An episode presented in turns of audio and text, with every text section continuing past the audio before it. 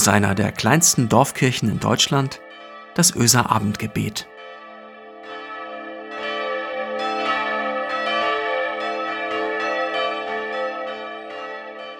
Einen schönen guten Abend, herzlich willkommen zum Öser Abendgebet. Ich bin Marco Müller, Pastor in der Kirchengemeinde Öse. Ein dicker Schinken voller Erfahrungen, ein Buch, in dem sich die Seiten hier und da wellen, manchmal weil auf irgendeiner Freizeit oder im Konfirmandenunterricht Nieselregen eingesetzt hat oder manchmal weil ich mit dem Kaffee zu stürmisch war. Ein dicker Schinken voller Lebensgeschichten, das ist meine Bibel. Davon hatte ich gestern erzählt und irgendwie hatte ich heute das Gefühl, nee, damit bin ich noch nicht durch. Ein Buch von Menschen geschrieben, in dem Menschen gewagt haben, ihr Leben, also ihren ganz normalen Alltag, in einem bestimmten Licht zu verstehen. Das ist die Bibel. Im Glauben daran nämlich, dass sie all das Große und das Kleine, das Hohe und das Niedrige, das Befreiende und das Beängstigende ihres Lebens nicht als Würmer in den Weiten des Weltraums erleben, sondern als Geliebte im Licht eines Größeren, der sich nach ihnen sehnt. Soweit gestern. Ah ja, und dann hatte ich noch gefragt, ja, gibt's denn dafür Beweise? Und ich hatte gesagt, nee, die gibt's nicht. Gibt keine Beweise für diesen Größeren. Es gibt den Glauben, es gibt Vertrauen. Mehr nicht. Ich hatte heute das Gefühl, es lohnt sich, dem noch einmal nachzudenken. Wisst ihr, es hat immer wieder Versuche gegeben, Gott zu beweisen. Ganz ehrlich, wäre ja auch für meine Berufsgruppe und die Diakoninnen viel praktischer, oder? Wenn man meinetwegen einer Konfigruppe mit Hilfe einiger Herleitungen und Gleichungen vorführen könnte, wie einfach die Sache mit Gott eigentlich ist. Wow, das wäre richtig cool. Vielleicht. Vor 900 Jahren hat ein gewisser Anselm von Canterbury das versucht. Sein Gottesbeweis der ist echt völlig genial. Es ist einer der berühmtesten Gottesbeweise. Hört zu. Er sagt, wir müssen mal mit einer Definition beginnen, um zu verstehen, wovon wir überhaupt reden. Wenn wir von Gott reden, dann meinen wir ja nicht irgendwas, sondern wenn wir von Gott reden, dann meinen wir grundsätzlich, natürlich, logischerweise immer das Größte, das Höchste, was man sich denken kann. Wenn wir von Gott reden, so sagt Anselm, dann meinen wir ja nicht einen relativ liebevollen Kerl, sondern den liebevollsten. Wir meinen ja nicht so einen einigermaßen barmherzigen Honk, sondern den barmherzigsten. Wir meinen nicht einen Richter, der einigermaßen gerecht ist, sondern wir meinen den gerechtesten, den hellsten Stern am Himmel. Das Wort Gott, die Vorstellung Gott im Menschen ist also etwas, über das hinaus überhaupt nichts Größeres auch nur denkbar wäre. Das sagt Anselm von Canterbury. So weit, so gut.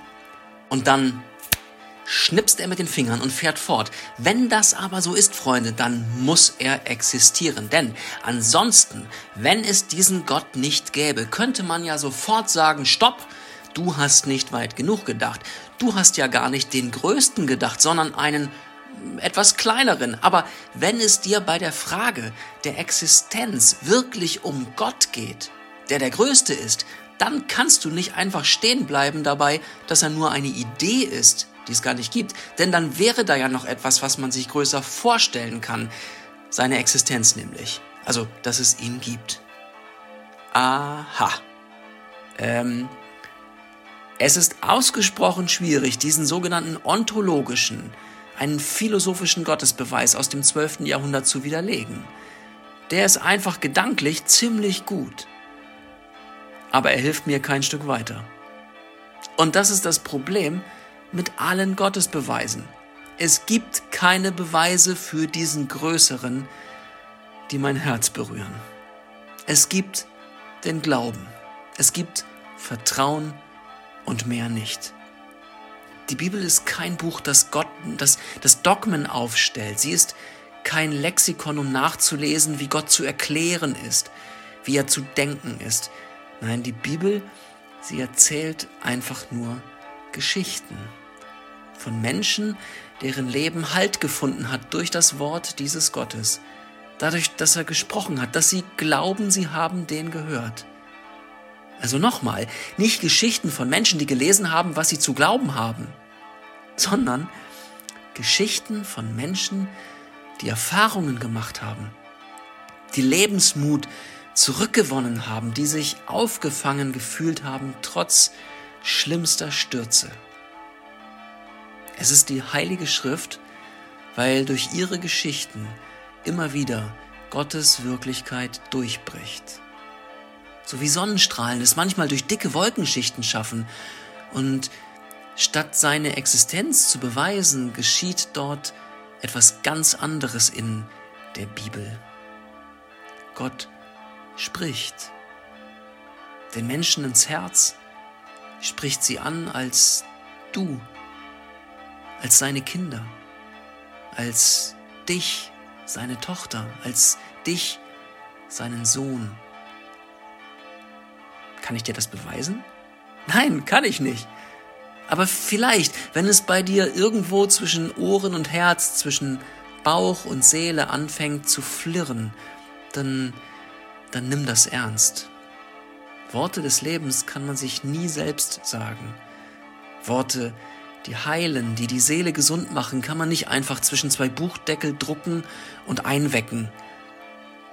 Damit Wörter zu Gottes Wort werden, braucht es ihn das Wort des lebendigen Gottes. Und er meint es ernst. Und er meint womöglich dich. Beim Propheten Jesaja erhebt Gott seine Stimme. Er spricht: Wenn du durch Wasser gehst, dann will ich bei dir sein. Und wenn du durch Ströme gehst, sollen sie dich nicht ersäufen. Wenn du ins Feuer gehst, wirst du nicht brennen, und die Flamme wird dich nicht versengen. Denn ich bin der Herr, dein Gott, der Heilige Israels, dein Heiland. Lasst uns beten, miteinander und füreinander. Gott Vater, du hast uns in diese Welt gestellt und du mutest uns zu, was wir derzeit erleben. Manchmal fällt es mir schwer, mit dir zu glauben, dass ich das schaffen kann. Den Kopf oben zu behalten, den Mut nicht zu verlieren.